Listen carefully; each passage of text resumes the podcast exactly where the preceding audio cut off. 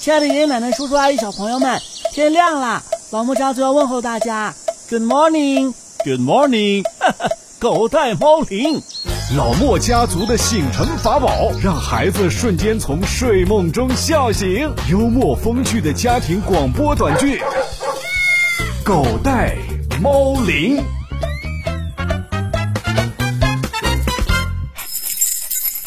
爷爷、爸爸，今天天气好热呀，蚊子也多，夏天说来就来了。你们看，咖啡热的直吐舌头呢，他一定是想吃冰激凌啦。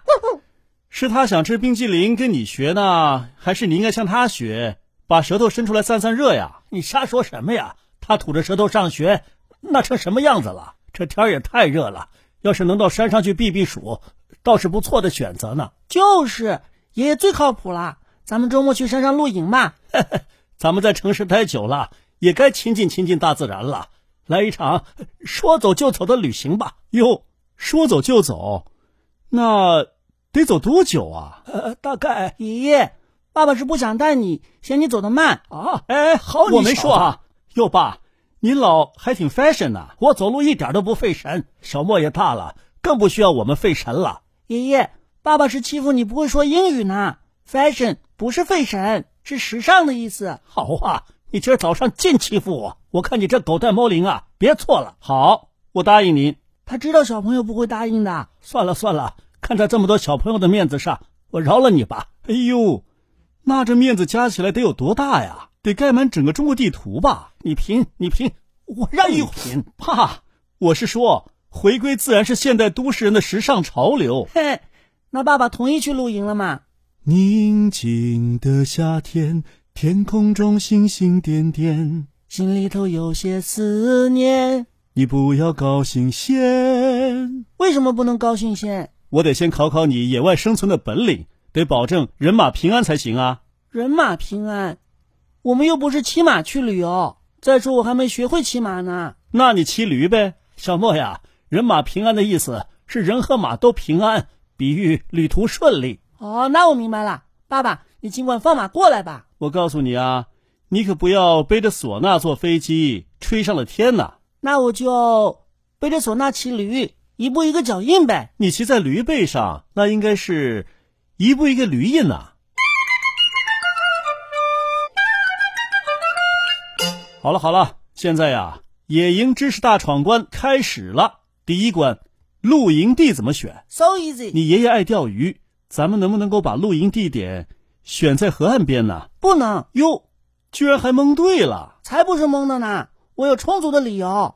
离河岸近不是更方便爷爷钓鱼吗？可万一我晚上梦游掉河里怎么办？刚好啊，梦游梦游，梦里游泳啊，净瞎说。小莫呀，那是因为到了夏季，雷雨天气多，如果露营的时候下了大雨，河水就会涨起来，那个时候可就危险了。哎，补充的好，露营的时候啊，要选在离水面几米高的平坦坚硬的地上来搭帐篷，以防被突如其来的洪水冲走。啊，风景如画的大自然，还暗藏着这么多危险呢！还算你明白，大自然就像你的脸一样，上一秒好好的，下一秒就翻脸不认人了。爷爷，我认，你嘛，我要考虑一下。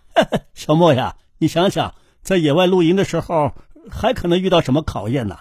还可能，哦，夏天是雨季，有可能遇到泥石流呢。我看过《熊出没》大电影《熊星归来》，熊大就是被泥石流冲走的。啊没错，这泥石流的破坏力啊，真强。嗯，动物们住的大坝一下就冲毁了。啊好，第二关，如果在野外遇到泥石流，应该怎么逃生啊？这还用问吗？三十六计，走为上计啊！走是为上计，但是是往上走呢，还是往下走啊？既然是上计，那就应该往上面跑吧？错，既不能顺着河岸方向往上走，也不能往下走。啊，那总不能跳进去吧？当然不能啦，应该马上向沟岸的两侧高处跑。我之前呐、看过一则新闻，这台湾南部有一个呃姓梁的先生带家人进山旅行，呃突然下起大雨，这护林员劝他们返回。梁先生想着呃开车五分钟就到宾馆了，泥石流应该不会那么快。泥石流肯定跑不过汽车嘛！你错了，最终，梁先生一家人呐、都没能幸免于难。啊，哎，那个护林员是不是很老很老啦？呃好像好像不老，不听老人言，才吃亏在眼前。他不老，怎么那你怎么不问他一天吃多少盐呢？这有关系嘛？也许他吃的盐比你吃的饭还多呢。好，现在到了最为关键的第三关，野外露营需要带上哪些必需品呢？食物和水，不能饿着肚子看星星吧？哟，我忘了，对于一个吃货来说，这个问题不难回答呀、还得有帐篷、手电筒、绳子、小刀，有备无患嘛。说得好，这些常用工具得带上，遇到问题啊就不会慌张了。我再提示一下啊，夏天的野外到了晚上肯定会有小动物来问候你哟。啊，是小松鼠吗？什么呀？来给你打针的。怎么护士阿姨也去露营啊？嗯，这护士阿姨啊，还细腿尖尖嘴，打起针来还嘤嘤嘤。小莫别哭哦，借你一点血就行喽。哦我知道了，是讨厌的蚊子。我昨天被他们叮了个大包，到现在还红着呢。真的？红包里装多少钱啊？哎呀，别闹哎呦了，快让爷爷看看。红了吧？没事儿啊，今天晚上啊，点上蚊香片，保证蚊子不敢找你麻烦了。夏季露营一定要带上驱蚊、驱虫的药品，要不然别想睡个安稳觉。耶，我回答对了。除此之外呀、还需要带上应急医药包，毕竟是野外，难免会扭伤或者被虫子叮咬，这个让爷爷来负责吧，毕竟当了这么多年医生。 Oh my god！看来我们要背着小山一样的背包啊，你以为呢？所以那些户外自助旅游爱好者呀，被叫做驴友啊。是这么叫的 驴吗？哎，不是不是，这驴啊和旅游的旅是谐音，就是说这些人呐、像驴一样能背能驮，吃苦耐劳。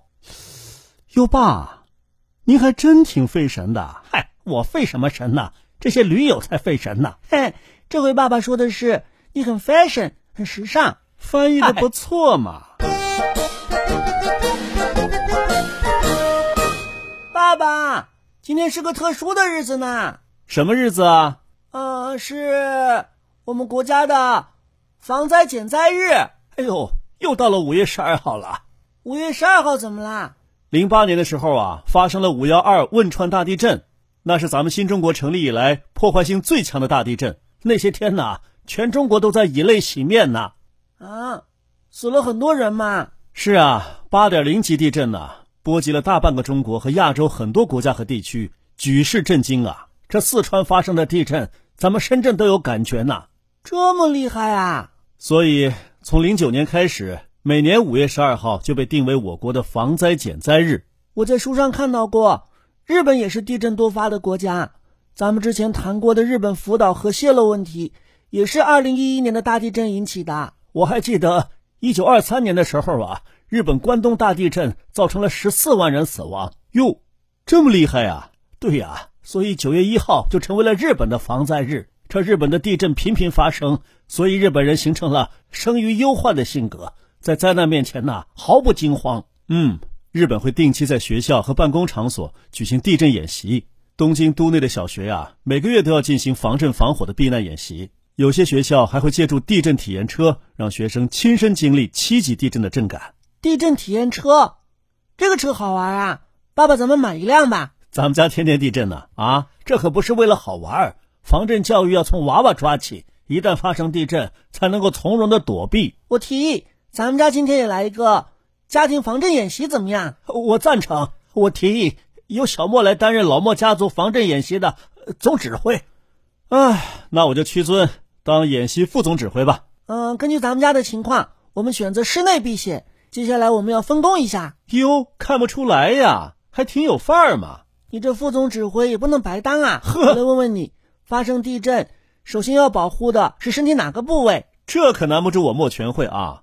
当然是头了。日本小学生的椅子后面呢，就备用一个防灾头套，遇到地震能够有效的防止头部受伤。这防灾头套，咱们家没有啊。爷爷，咱们可以躲在坚固的桌子下面，或者是承重墙的墙角。而且啊，一定得远离窗户、吊灯、镜子等等，以免被碎片划伤了。哎，好像咱们家有一个防震包，我备上饼干、水，还有手电。好啦，万事俱备，只欠东哨。什么东哨？就等我总指挥小莫吹哨子啊！ 还嬉哨呢？爸爸，今天还是另外一个节日呢。啊，节日？对呀、是国际护士节。哎呦，对对对，我还忘了给奶奶准备节日礼物了。哟，对哟，我妈是一个老护士啊。哎，我看电视里面的防震演习，有人扮演伤员，还有人扮演医生护士呢。是啊，每次灾害的发生啊，难免会有人受伤，这时候啊，就得白衣天使冲上前去救死扶伤。当时汶川地震发生十五分钟之后，重庆第三军医大学就开始准备奔赴灾区了。四川当地的华西医院和来自全国各地的医生也争分夺秒地抢救伤员。这么快啊！当时很多医护人员连续工作几十个小时，每天穿梭在灾区、救治点、医院和车站之间，搬运、抢救、包扎、清创，那可真是医者仁心呐！防灾减灾日碰到护士节，可真是天作之合呀！哟呵，这个词儿都知道啊！这护士节呀，设立于一九一二年，是专门纪念现代护理学的创始人英国人南丁格尔的。这南丁格尔啊，把一生都献给了护理事业，在克里米亚战役当中救护过无数的伤兵，在夜间巡视伤兵的时候，被他们称为“提灯女神爸爸是这样提灯的吗？”。哎，你这干嘛呀？护士也不能全是女的嘛！我要做第一个提灯男神好好好，不过这第一呀、你恐怕当不上了。啊！被谁抢走啦？男护士早就有了，难怪别人总是说“先下手为强”呢。越多人投身于护理事业越好啊！就是，你难过什么呀？好了好了，咱们来看看今天节目当中用了哪些成语吧。幸免于难。泥石流肯定跑不过汽车嘛，你错了，最终梁先生一家人呐、都没能幸免于难。有备无患。还得有帐篷、手电筒、绳子、小刀，有备无患嘛。说得好，这些常用工具得带上，遇到问题啊就不会慌张了。万事俱备。好啦，万事俱备，只欠东哨，什么？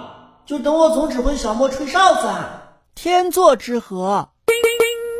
防灾减灾日碰到护士节，可真是天作之合呀、哟呵，这个才都知道啊！这自然灾害呀，防不胜防。那些能够幸免于难的人，除了幸运之外，往往是因为他们做好了充分的准备，不光是物质准备，还有逃生技巧、救生技巧等等。所以从今天防灾减灾日开始，我们就要做到有备无患。没错没错。到那时，我们就万事俱备，只欠你乌鸦嘴闭上！你再这样，小心我让你跟妈妈的天作之合泡汤。你敢？